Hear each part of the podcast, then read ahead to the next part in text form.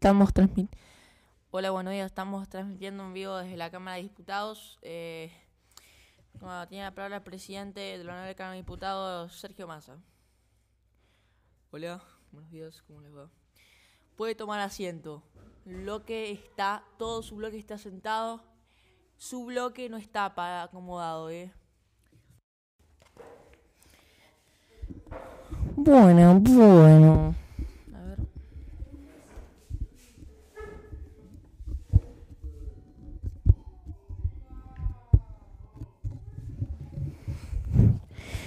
Entonces, este capítulo de la revista de National Geographic nos hace pensar cómo es vivir con el coronavirus y cómo es que em, a lo largo del tiempo el coronavirus ha cambiado nuestra manera de nacer, vivir y morir, ¿no?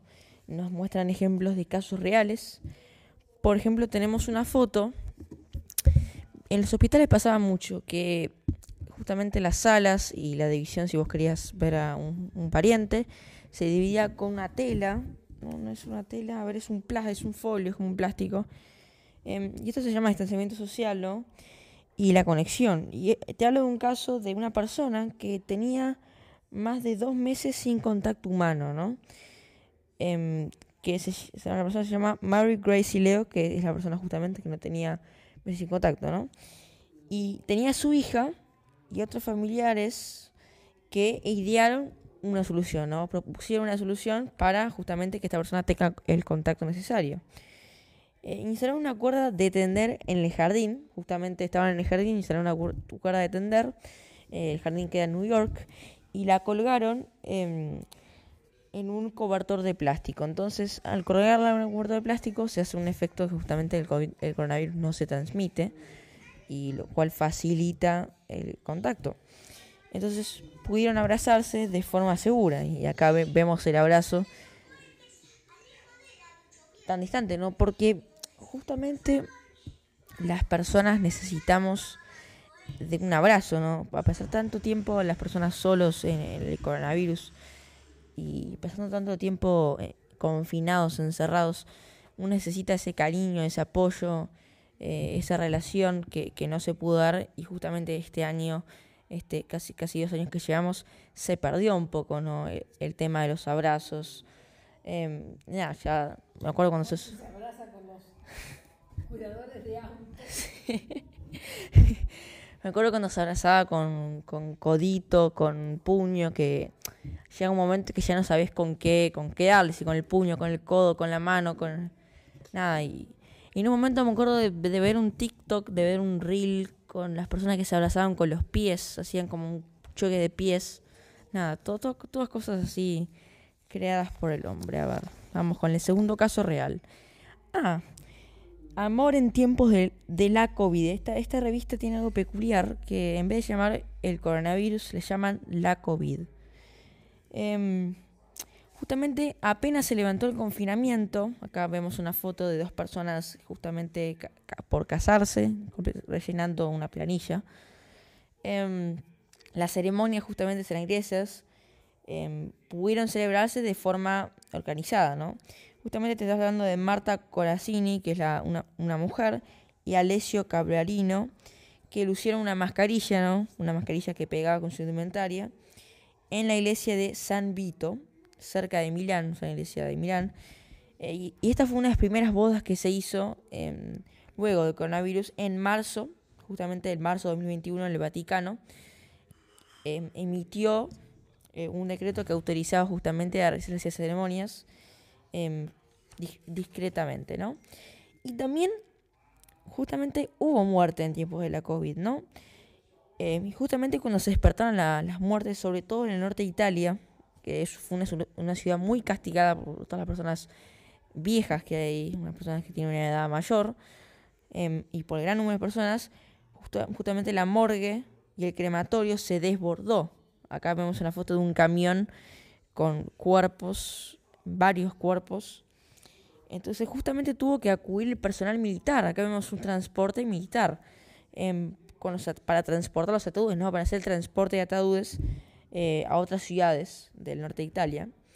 Y en esta foto podemos ver a trabajadores em, que llevan los ferreteros desde el camión militar hasta el crematorio.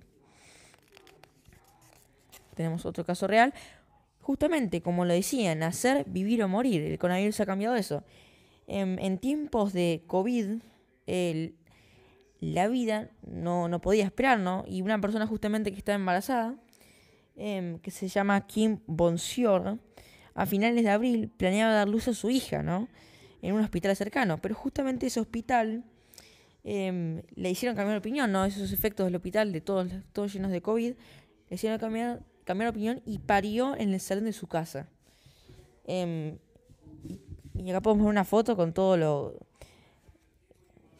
Vamos con las tijeras, la bolsa, mire cuando dice rompió bolsa, el, feto, acá el bebé lo tenemos acá, todo las manchas que son blancas, medio asqueroso, medio asqueroso lo voy a decir en serio. Pero bueno, la vida no podía esperar, ¿no? Siempre hay que priorizar eso.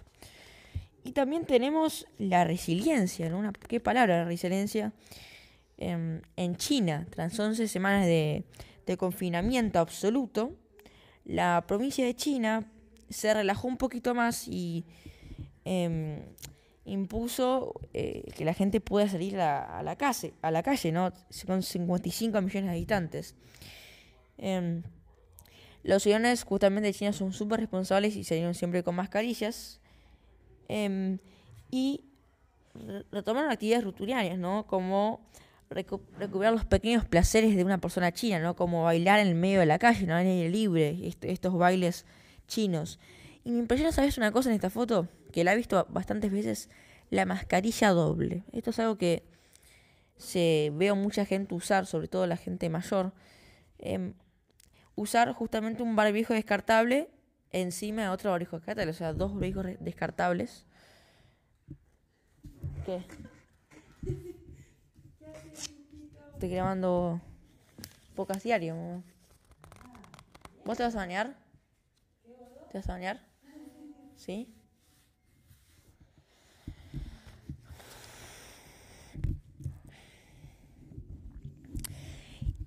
Y bueno, pasamos de página y tenemos algo interesante. Empezamos con la primera cosa interesante, ¿no? Em, según lo que leí ayer, eh, un escritor japonés, justamente hablando de Japón, se llama Raikon Satoru, em, creó una aplicación, una aplicación de cooperación científica que incentivó a la plataforma de voluntarios de crowdfunding contra el coronavirus, ¿no? Creó una plataforma donde em, los científicos y básicamente los países podrían realizar preguntas em, o cuestiones abiertas, ¿no? Foros abiertos para plantear sus preocupaciones a otros países. Eh, y justamente los científicos, 45, hubo 46.000 voluntarios científicos de toda clase, ¿no? bioquímicos. Em, em, justamente los países realizaban preguntas, por ejemplo, Reino Unido. Miren la petición que realizó Reino Unido, modelo matemático sobre confinamiento. Y los voluntarios, las personas que se voluntariaron para responder esta pregunta de Reino Unido, fue Barcelona que le planteó un modelo matemático sobre confinamiento. Em, entonces, em, los españoles, justamente este grupo de científicos se preguntó eh, a principio de la cuarentena, que fue crear una plataforma voluntaria llamada Crowdfunding COVID para poner en contacto a investigadores que necesitan ayuda en cualquier tarea relacionada con la lucha contra el coronavirus con otros. O sea, básicamente una red de divulgación, es como Instagram, ponerle pero para científicos. Em, justamente los científicos de todo el mundo realizaban sus peticiones y científicos de todo el mundo justamente las respondían, ¿no? Había unos coordinadores que validaban las peticiones y justamente los voluntarios eran los que respondían. Estados Unidos realizó una petición de cómo incentivar virus, no, perdón, cómo inactivar virus en laboratorios y los voluntarios a la respuesta fueron Canadá. Burundi, Burundi, un país jodido, realizó la petición de aprender a realizar PCR. O sea, estas personas no sabían realizar PCRs. Y España, justamente, los voluntariados para enseñarles a realizar un PCR. Algo tan simple como una prueba de, contra el coronavirus, ¿no? Egipto. pidió la traducción de los protocolos en alemán para el COVID-19. Justamente eh, los voluntarios fueron de Alemania, que le brindaron la traducción del coronavirus. España, traducción de encuestas, voluntarios en 15 países. Colombia, plas, plas, plasmícido, el voluntario fue Bélgica. Portugal, cribado de datos de COVID-19 en Facebook. España se lo dio. Entonces, fíjense cada petición. Y qué interesante, ¿no?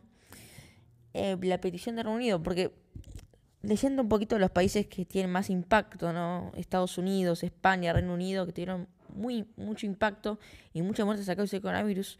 Fíjense las peticiones que plantea cada uno y qué, qué petición justamente es la más inteligente. Y podemos ver que la de Reino Unido se destaca, que pidieron el modelo matemático sobre el confinamiento. Es interesante saber esto. Vamos a leer un poquito más. Em, acá tenemos eh, matemáticos. O está el matemático, acá. Justamente Reino Unido pidió un modelo matemático para implementarlo y para permitirse evaluar la eficacia de distintas medidas de confinamiento, ¿no? Em, y justamente eso lo que es el Reino Unido es comparar las medidas de confinamiento que pone cada país y ver qué medida de confinamiento es la más certera a través de la matemática. Y justamente esta solicitud fue atendida desde el Centro eh, de Matemática de Barcelona. Gracias a estos voluntarios también han podido poner su granito de arena y recibir ayuda a los países, ¿no? Por ejemplo, Sara Ganda, que es una bióloga y es coordinadora, justamente es la coordinadora que de la plataforma de CrowdFight COVID. Em, podemos ver la petición de Colombia, que consiguió un plasmácido gracias a un grupo de Bélgica. O cuando un voluntario en España se ofreció para entrar a técnicos de Burundi para realizar PCRs, ¿se acuerdan? O cuando una ONG consiguió ayuda para modelar la reorganización de los campamentos de refugiados sirios con el objetivo de minimizar el impacto de la pandemia, ¿no? Y bueno, acá tenemos casi todos los casos.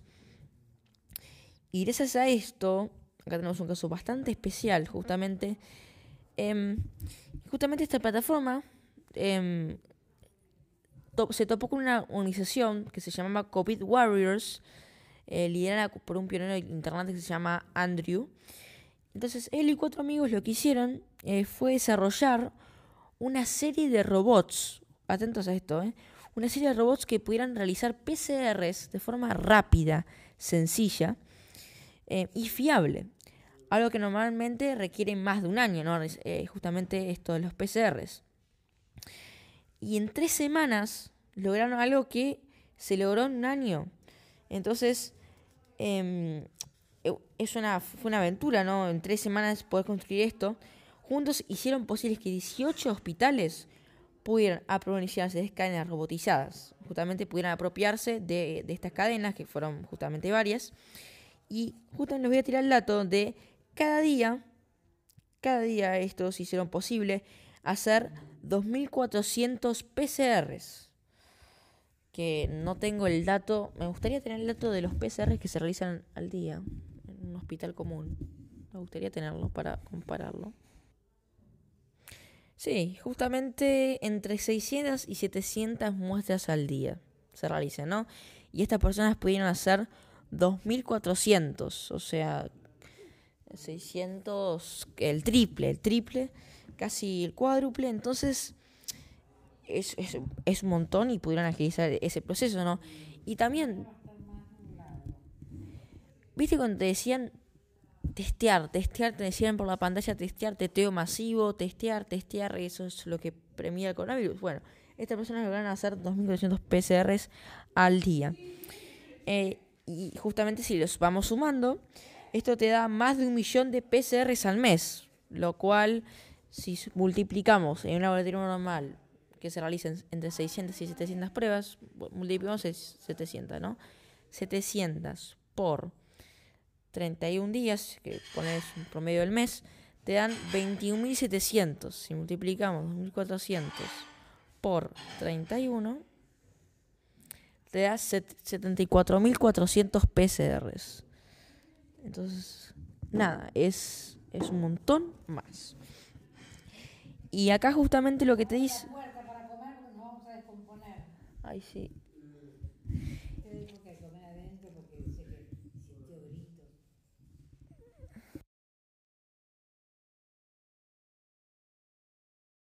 ¿Qué te pasa que cerras la puerta ahí, que está abierta?